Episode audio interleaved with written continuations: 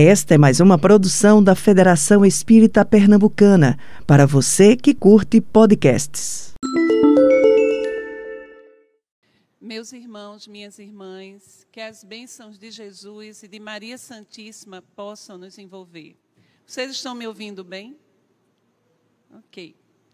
O tema de hoje, fé, mãe da esperança e da caridade.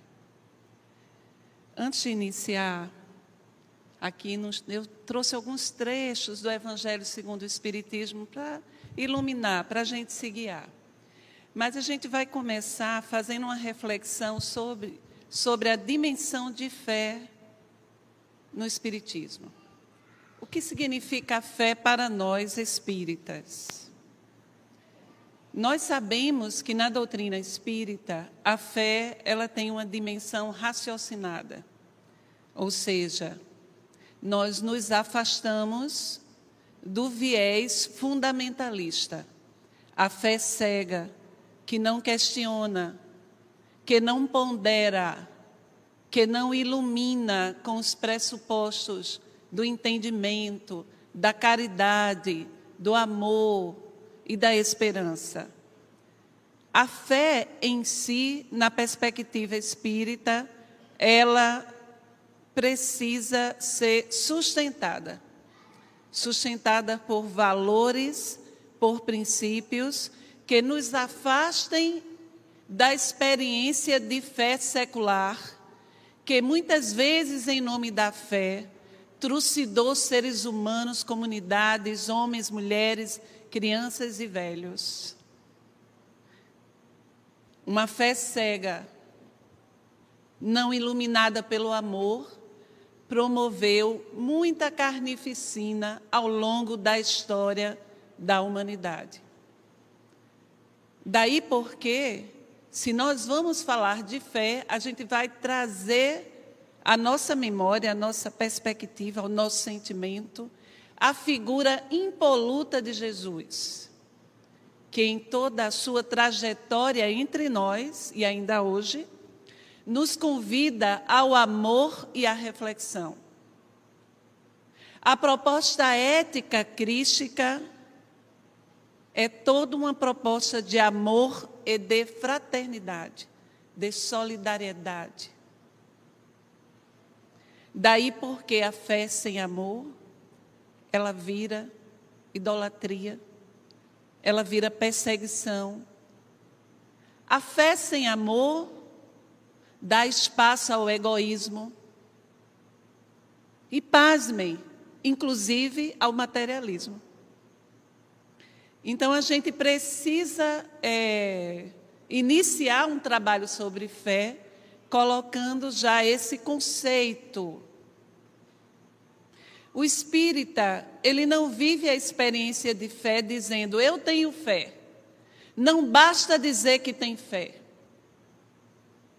Porque o Espiritismo, todo pautado no Evangelho de Jesus de Nazaré, o Espiritismo é o mesmo Evangelho de Jesus que se abre como uma rosa, em todas as suas pétalas, todos os seus perfumes, em entendimento, em clarividência, em iluminação,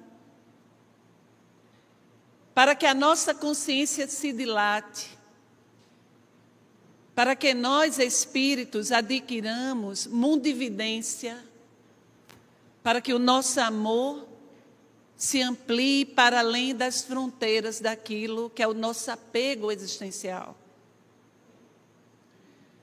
Então, nós espíritas, nós não dizemos que temos fé. Nós andamos em fé, como Gilberto Gil, anda com fé, eu vou. Porque a fé, de verdade, ela não costuma falhar. Naquela música linda, inspiradíssima de Gilberto Gil. Então nós não temos fé de que somos espíritos. Nós não temos fé que ao findar esta existência, nós iremos transcender e depois, porque interexistimos entre o mundo físico e o mundo espiritual, e depois iremos reencarnar. Aqui na doutrina espírita, essa não é uma questão de fé. Isso nós sabemos, é cognoscente. Eu sei. Eu sei que sou um espírito. O espírita se sabe espírito. Você não sabe não que é espírito? Alguém tem dúvida que é um espírito aqui? Um espírito temporariamente circunstanciado pela matéria por um corpo físico que a cada dia não adianta você ajeitar, ele está envelhecendo. Nós vamos envelhecer, nós vamos usar os recursos que existem e não tem problema nenhum, pode usar, viu? Mas você só será um velhinho ou uma velhinha arrumadinho. E é maravilhoso que assim seja. Mas saiba que as suas células do corpo físico estão envelhecendo a cada minuto, a cada hora, a cada dia. Porque nós não somos o corpo, nós estamos circunstanciados pela matéria, tangenciados pela matéria. Então, um dia deixaremos esse corpo físico e o nosso espírito, que só tem uma vida, o espírito ele só tem uma vida, esta que nunca acaba. Agora, existências, nós temos múltiplas. Nós temos várias existências. A morte, porém, esta não existe para nós. Ao deixarmos o nosso avatar, é bom que deixemos pelo uso e não pela deserção. Que saibamos enfrentar todos os processos existenciais com fé. Aí chega a fé espírita. A fé espírita, ela é vivenciada diante dos processos existenciais, quando nos inscrevemos em experiências, em provas, que vão muitas vezes nos colocar o coração em sofrimento, em angústia. Quantas vezes nós já conversamos com espíritos que deserdaram da existência, ainda estamos no setembro amarelo, devido à profunda angústia, a dor da depressão, por exemplo, que é uma dor da alma, a depressão é uma dor da alma, é a alma que sangra. A depressão é uma doença do espírito que se manifesta no corpo físico, promovendo desarmonias na interação neuroquímica entre os neurotransmissores fazendo via de consequência que a pessoa acometida por esta doença, ela não produza hormônios que ajudam a sensação de bem-estar, como a serotonina, a dopamina, a noradrenalina e tantos hormônios que nos ajudam a viver. Quando a gente acorda de manhã, a gente acorda dopaminérgico, cheio de energia. E se você não estiver acordando com energia depois de uma noite de sono, procure um médico. Isso é sintoma. Eu acordo, parece que não dormi. Preste atenção. Porque quando a gente acorda, a gente acorda cheio de energia para fazer as coisas. Eu, por exemplo, acordo virada no moio do coentro.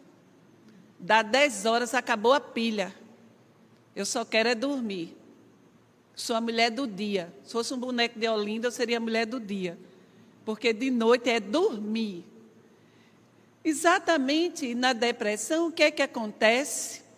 Na depressão, a gente perde essa capacidade de regulação neuroquímica.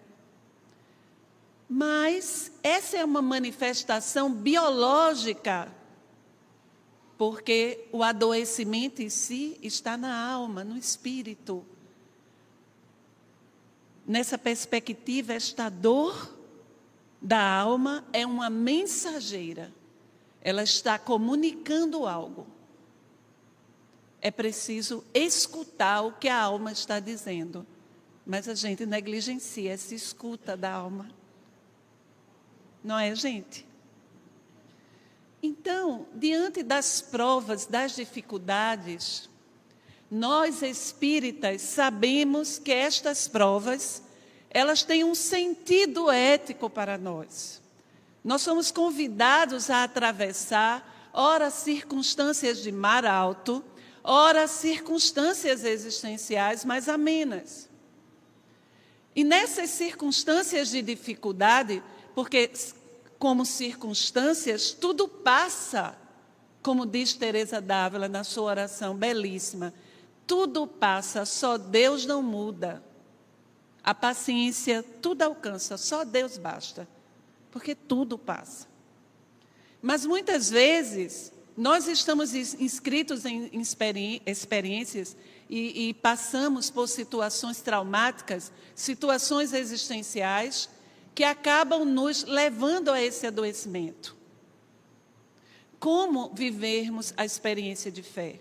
A experiência de fé espírita que nos esclarece que tudo é transitório, que tudo tem um sentido moral, um sentido ético ao despertamento do nosso espírito, faz com que a gente atravesse o processo de dor com mais elegância, com fé com fé de que não estamos desamparados. Muitas vezes, nos momentos mais difíceis da prova, estamos sendo abraçados pelos benfeitores espirituais que não podem, para o nosso bem, nos retirar da experiência. Porque certas experiências são muito significativas. Não é que Deus quer que nós soframos. Não é que os espíritos protetores, os nossos guias espirituais, eles queiram que a gente sofra e passe por dificuldades. Não é isso. A verdade é que a natureza da dificuldade, que sempre se apresenta na nossa existência, fala de nós. Fala do nosso ego. Fala da lição que precisamos aprender aquilo que precisa ser trabalhado no nosso mundo interno. Mas nós podemos pedir ao Senhor que diminua as nossas dores? Claro, está lá no Evangelho: pedi e obtereis. Claro que a gente pede, eu mesmo peço. Quando é coisa com o menino meu, minha filha, eu peço a Nossa Senhora. Eu peço, peço tanto, eu sempre digo isso, que ela nossa Senhora diz assim: lá vem aquela mãe lá do Recife, eu não aguento mais ela. Peço, como não pedir? Eu vou deixar meus meninos passarem pela prova sem nenhuma oração? Oro, oro, encho o saco. A gente pode pedir. Agora, não podemos pedir para tirar de nós a oportunidade de crescimento espiritual.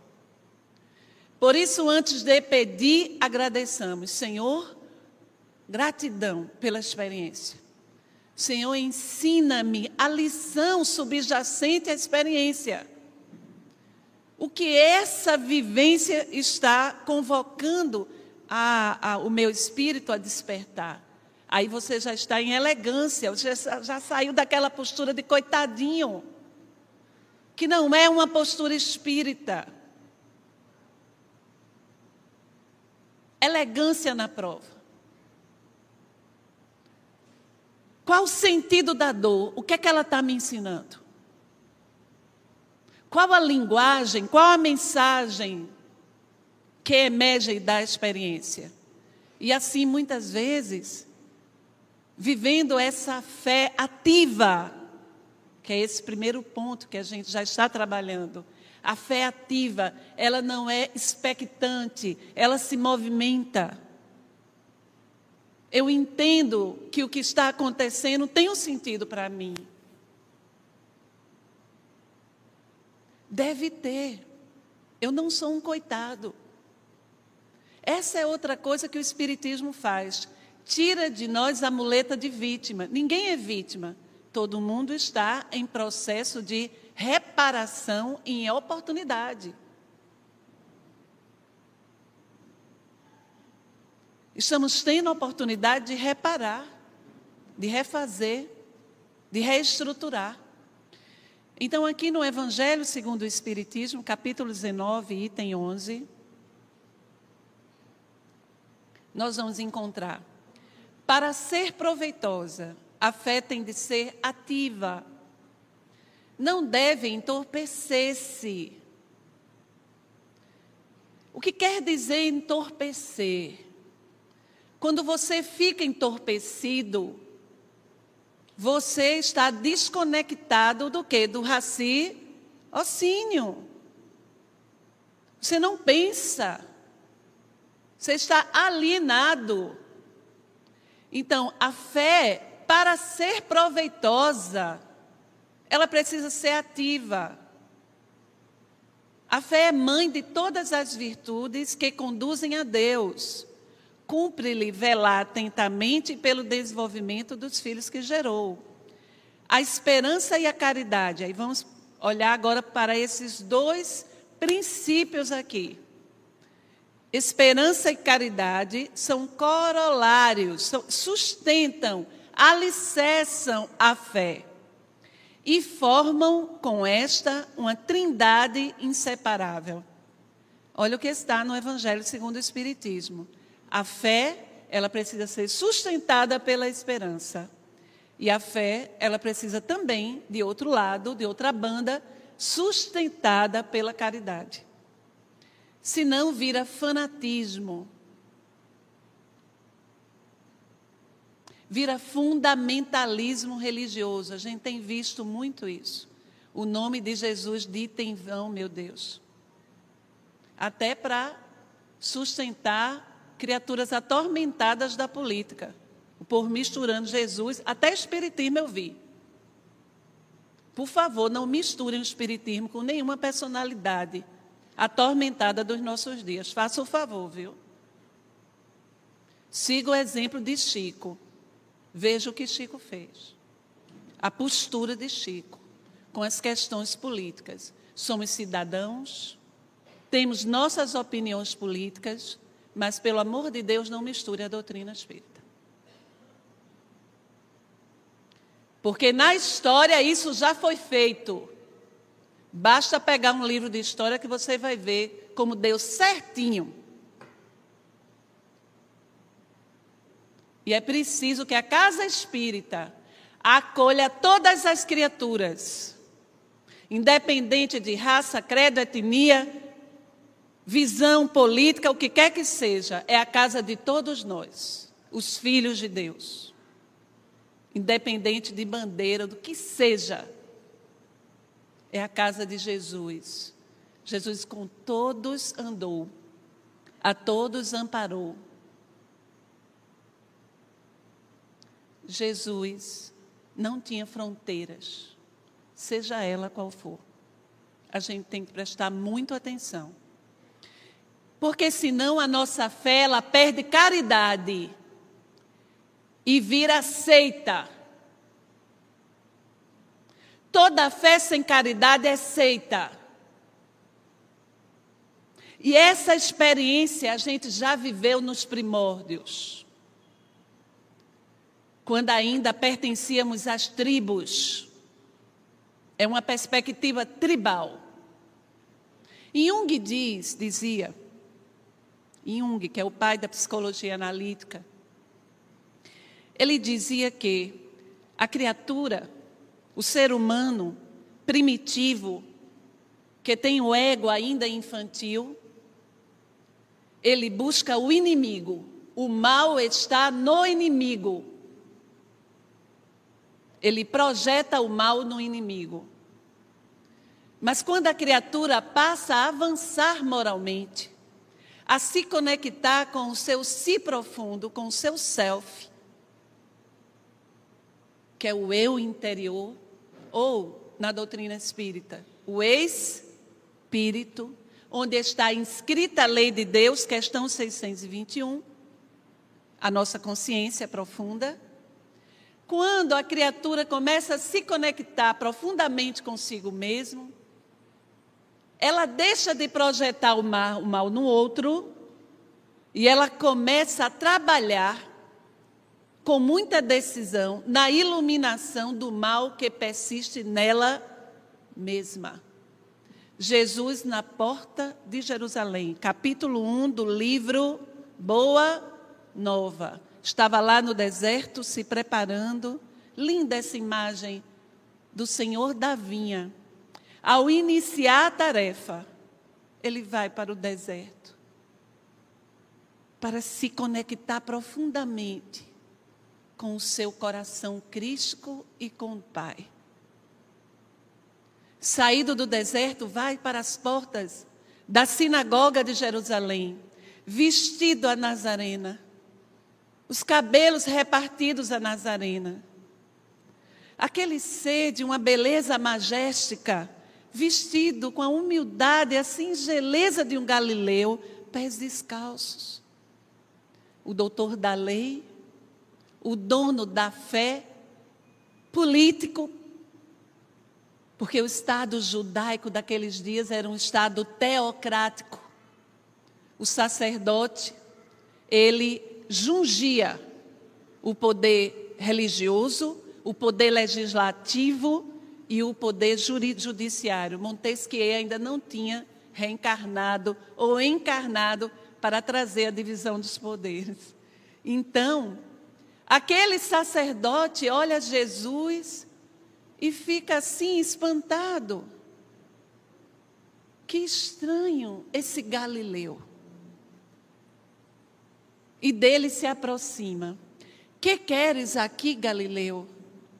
E Jesus responde: Vim iniciar a construção do meu reino.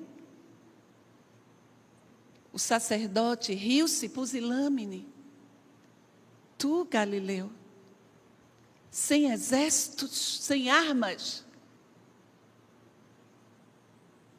sem armas.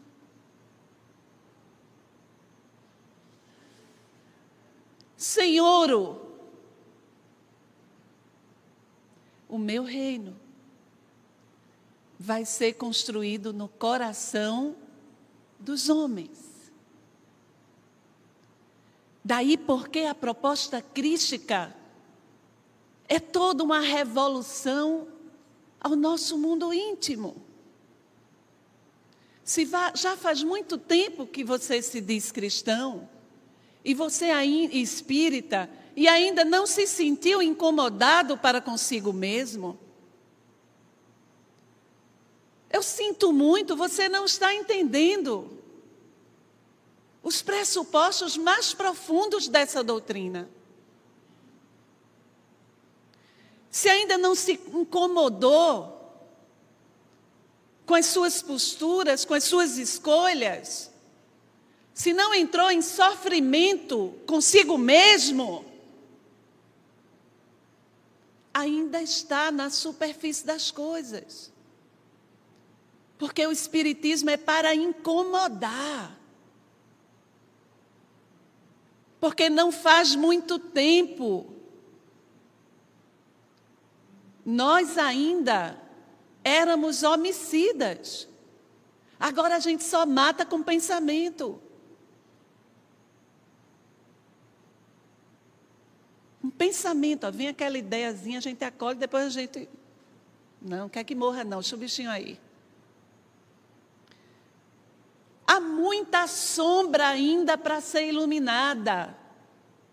Daí porque a nossa fé, ela não pode se desvincular da caridade para que a gente não volte para o instinto tribal, a fé tribal, na qual a gente cria um inimigo, o inimigo está ali, eu tenho que perseguir, destruir este inimigo, para que o que eu acho que é a verdade predomine.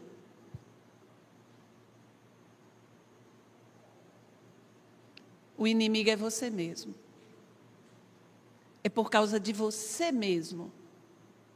Por causa das suas escolhas. Que você ainda sofre. A sansara da vida ainda gira e você se vê atormentado, angustiado, sozinho, em sofrimento, de você mesmo. Ninguém tem responsabilidade. Jesus, ele disse assim: Queres me seguir?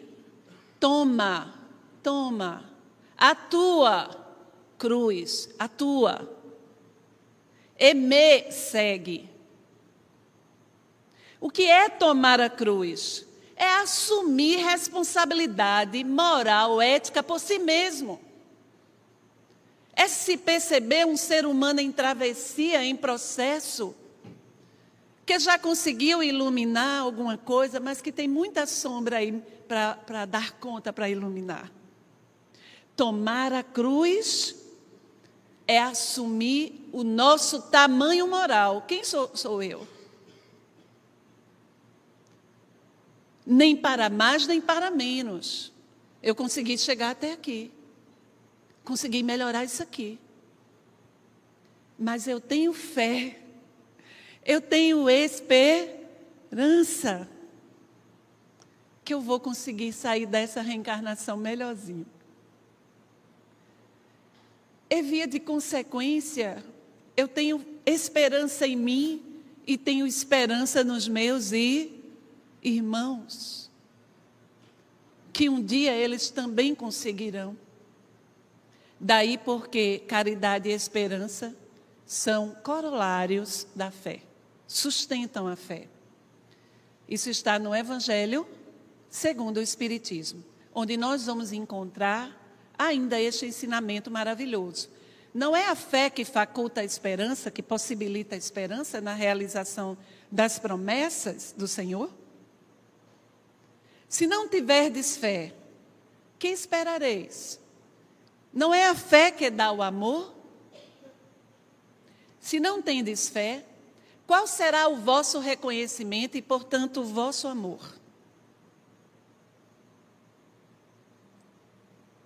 Um dos sintomas da depressão é a falta de fé. Depressão não é tristeza. Tristeza é uma emoção. Se eu estou triste, eu estou sentindo. Na depressão, você é um vazio, é um buraco, é uma angústia, é uma dor. Na tristeza, se eu acordo de manhã, eu estou triste. Aconteceu algo que me, me levou à tristeza. E se aconteceu algo que me leva à tristeza, por favor, me deixe ficar triste.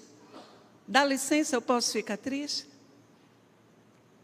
Porque se aconteceu algo que me entristeceu, como ser humano, eu tenho direito a, a ficar tristinho, não posso não?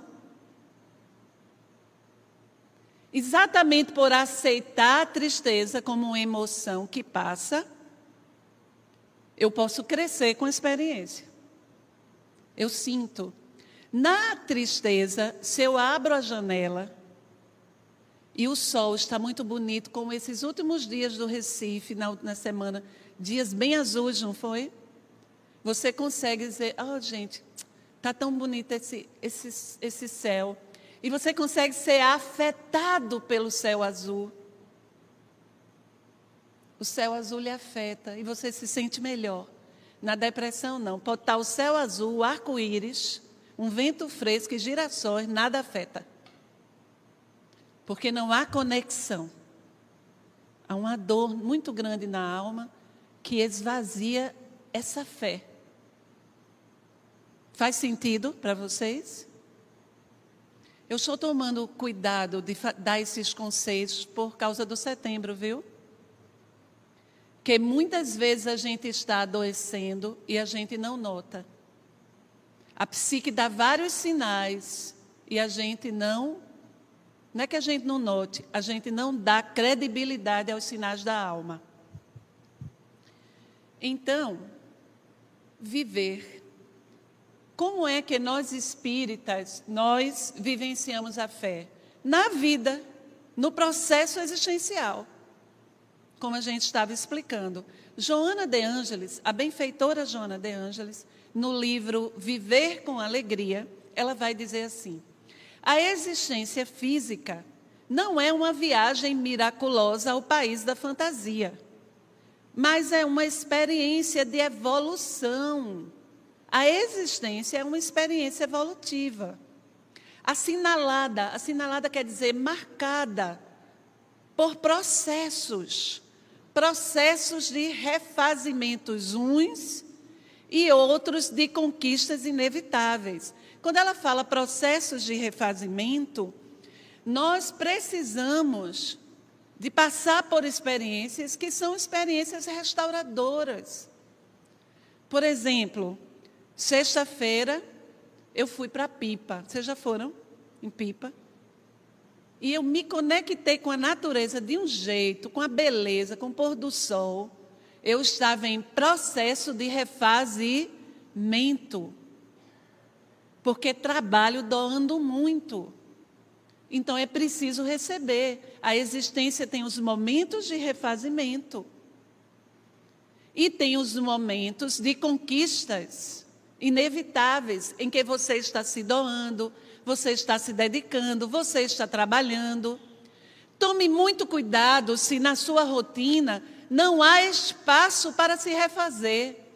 Se o seu repertório de vida é um repertório medíocre, reduzido, isolado, o isolamento é outro sintoma.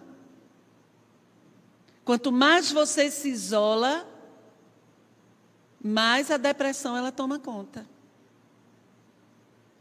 Então, é preciso ter repertório de vida. Mas que repertório eu posso ter, Nani? A partir daquilo que faz sentido para você. O que é bom para você? O que é que você gosta de fazer? Eu lembro, há alguns meses, uma paciente, depois da, da pandemia, é, muitos idosos ficaram adoecidos. Porque muitos tiveram que ficar sozinhos demais, gente. Com razão, porque realmente não podia haver o contato, não é? Mas vamos dizer que alguns é, estenderam demais, eu não sei, eu sei que todo esse processo provocou o adoecimento. Então, assim, é, nós estamos tratando de muitos idosos hoje. Tanto que eu fui buscar estudar algumas coisas da saúde mental do idoso, aprofundar mais os estudos. E a, a queixa é exatamente depressão, ansiedade, por causa da experiência da, da pandemia, o que aconteceu. Mas uma paciente nós perguntamos a ela, depois que ela ficou melhorzinha, que precisou tomar medicação, preste muita atenção. O fármaco, se o médico passar, o médico correto, direitinho, tome. Ele não vai curar, ele vai estabilizar. Porque tanto a ansiedade quanto a depressão são mensagens da alma. É uma linguagem da alma que a alma está falando. Para você escutar o que é que está ferido, o que é que, que precisa ser da validade. O medicamento, porém, ele vai estabilizar o funcionamento neuroquímico para você voltar a caminhar na jaqueira, você voltar a ir fazer um exercício. Mas o medicamento não é capaz de curar algo que é do espírito. E aí, quando ela já estava bem, regulada, a gente começou a conversar com ela. O que, é que você gosta? O que a senhora gosta? O que, é que a senhora quis sempre fazer? Porque todo mundo foi embora.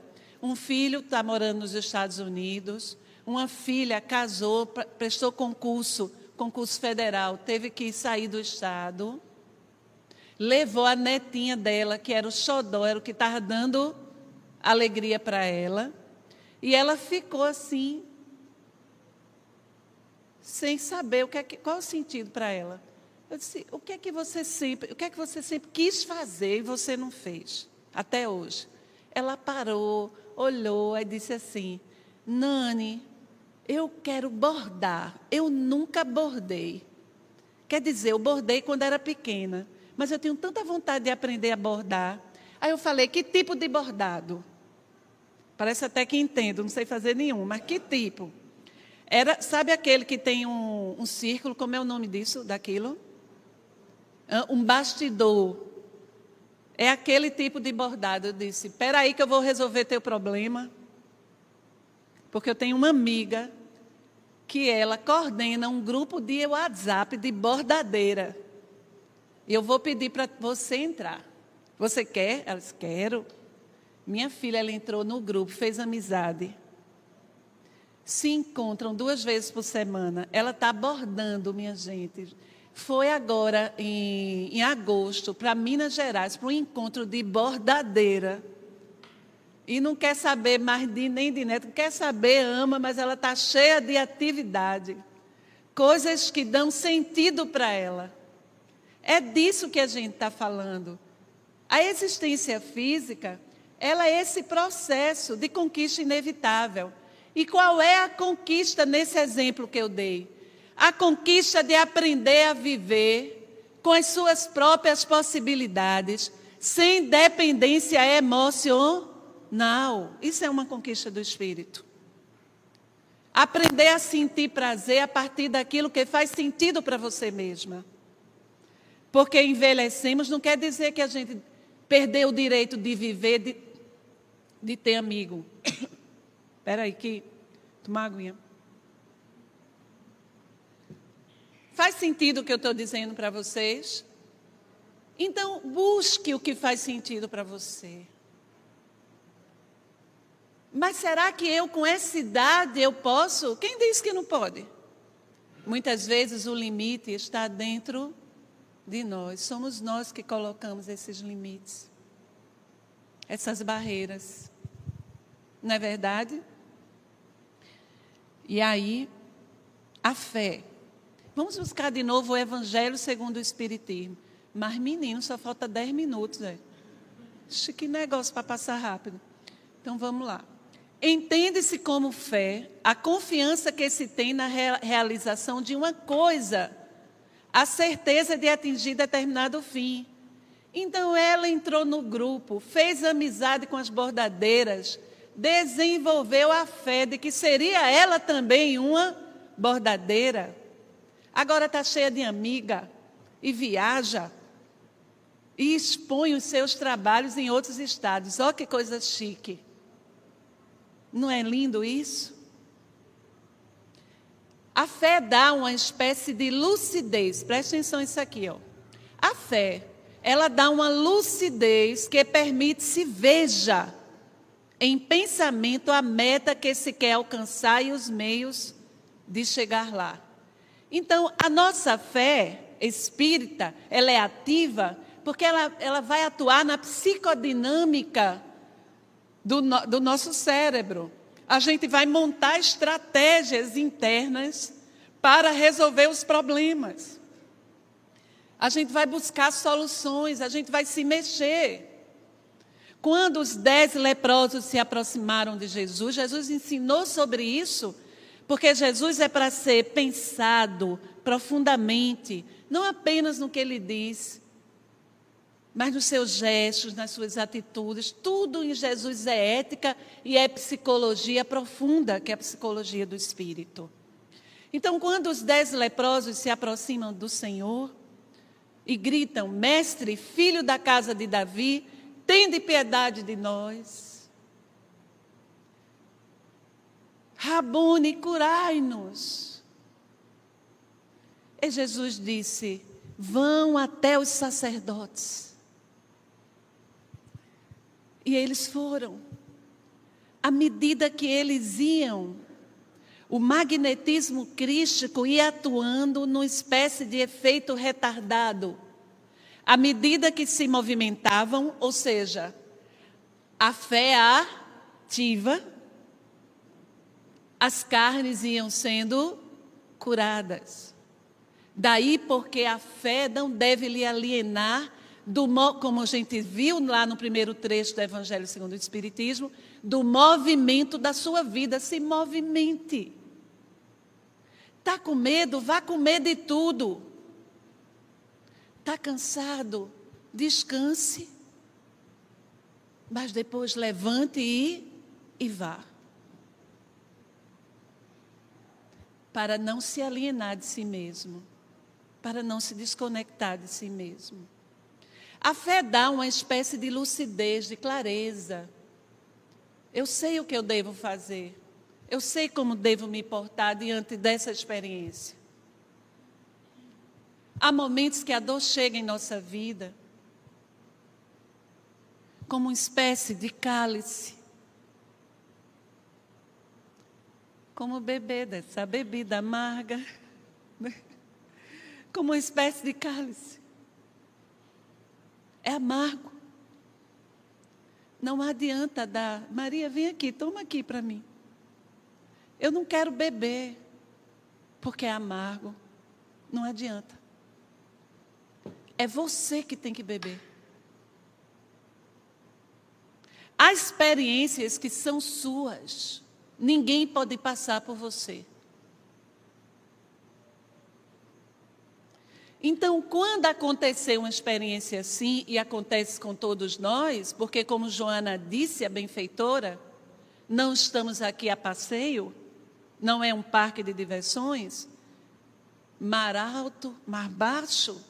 Então, no momento do mar alto, peça ao Senhor luz e discernimento, peça lucidez, para você saber como se conduzir diante da prova para você saber como se portar. Senhor, o que devo fazer? É Saulo, quando lá no caminho de Damasco, quando você estiver na sua Damasco, meio-dia sol a pino, quando você estiver na experiência do despertamento e você cair do cavalo, porque a gente cai, viu? É cada queda linda. Quando você cair, siga o exemplo de Saulo, que quando levantou já no, de joelhos, já não era Saulo, já era Paulo. Senhor, que queres que eu faça? Esta é a pergunta que devemos fazer a Jesus nos momentos das nossas provas. Como é que eu devo me portar, Senhor? Para que a gente tenha clarividência, para que a gente saiba fazer a travessia. Depois de pedir discernimento e lucidez, peça: Senhor, ampara-me, dá-me forças, mas não peça a Deus para lhe tirar das provas que são importantes para o despertamento moral mais adiante, rapidinho. Porque essa experiência de fé, ela vai promover essa espécie de paz interior. A gente pode estar sofrendo, sentindo a dor, angustiado, mas a gente está em paz, porque a gente está fazendo o que é preciso fazer. Quando é que a gente perde a paz? Vou fazer um pequeno exercício. Feche o olho agora e tente lembrar um dia que você perdeu a paz. Segundinho, vamos lá. Um dia que você perdeu a paz. Pode abrir. Não precisa dizer não, nem levantar o dedo. Repare se não foi quando você deixou de cumprir um dever, de fazer o que era para fazer, de agir da forma que a sua consciência pedia que fizesse. A gente enlouquece. Então, quando a gente age na fé, quando a gente faz como Gilberto Gil, quando a gente anda com fé, ela não falha a gente adquire paz para fazer a travessia. Então, paz interior, utilizando-te de uma consciência equânime, aceita as ocorrências positivas e as ocorrências negativas com a mesma naturalidade, sem sofreguidão nem indiferença. Mantente interiormente livre, desapegado em qualquer circunstância, adquirindo a ciência verdadeira do viver. Quem diz isso é Joana de Ângeles, no livro Momentos de Meditação, capítulo 6. Eu vou adiantar aqui que eu quero concluir com esse trechinho de um texto de Rubem Alves, que era filósofo, era teólogo, e ele já desencarnou, deve estar fazendo muitas belezas no mundo espiritual. E era psicanalista também. Rubem Alves, falando sobre esperança, ele diz: Hoje não há razões para otimismo? Hoje só é possível ter esperança.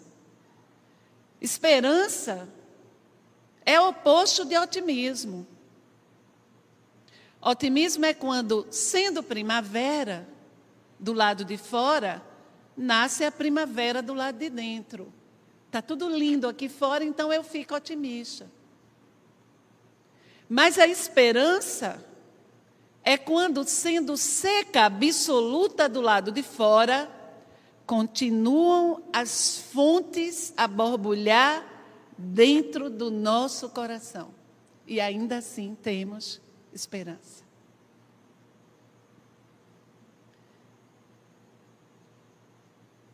E a gente conclui com esse trechinho aqui. Camus, filósofo, sabia o que era esperança. Suas palavras. E no meio do inverno, eu descobri que dentro de mim havia um verão invencível. E no meio do inverno, eu descobri que dentro de mim havia um verão invencível. Otimismo é alegria por causa de coisa humana, natural. Esperança, a esperança é alegria a despeito de é coisa divina a esperança. A esperança tem suas raízes na eternidade. O otimismo se alimenta de grandes coisas. Sem elas, o otimismo morre. Já a esperança se alimenta de pequenas coisas. Nas pequenas coisas, a esperança floresce. Muita paz. Você ouviu o podcast da Federação Espírita Pernambucana.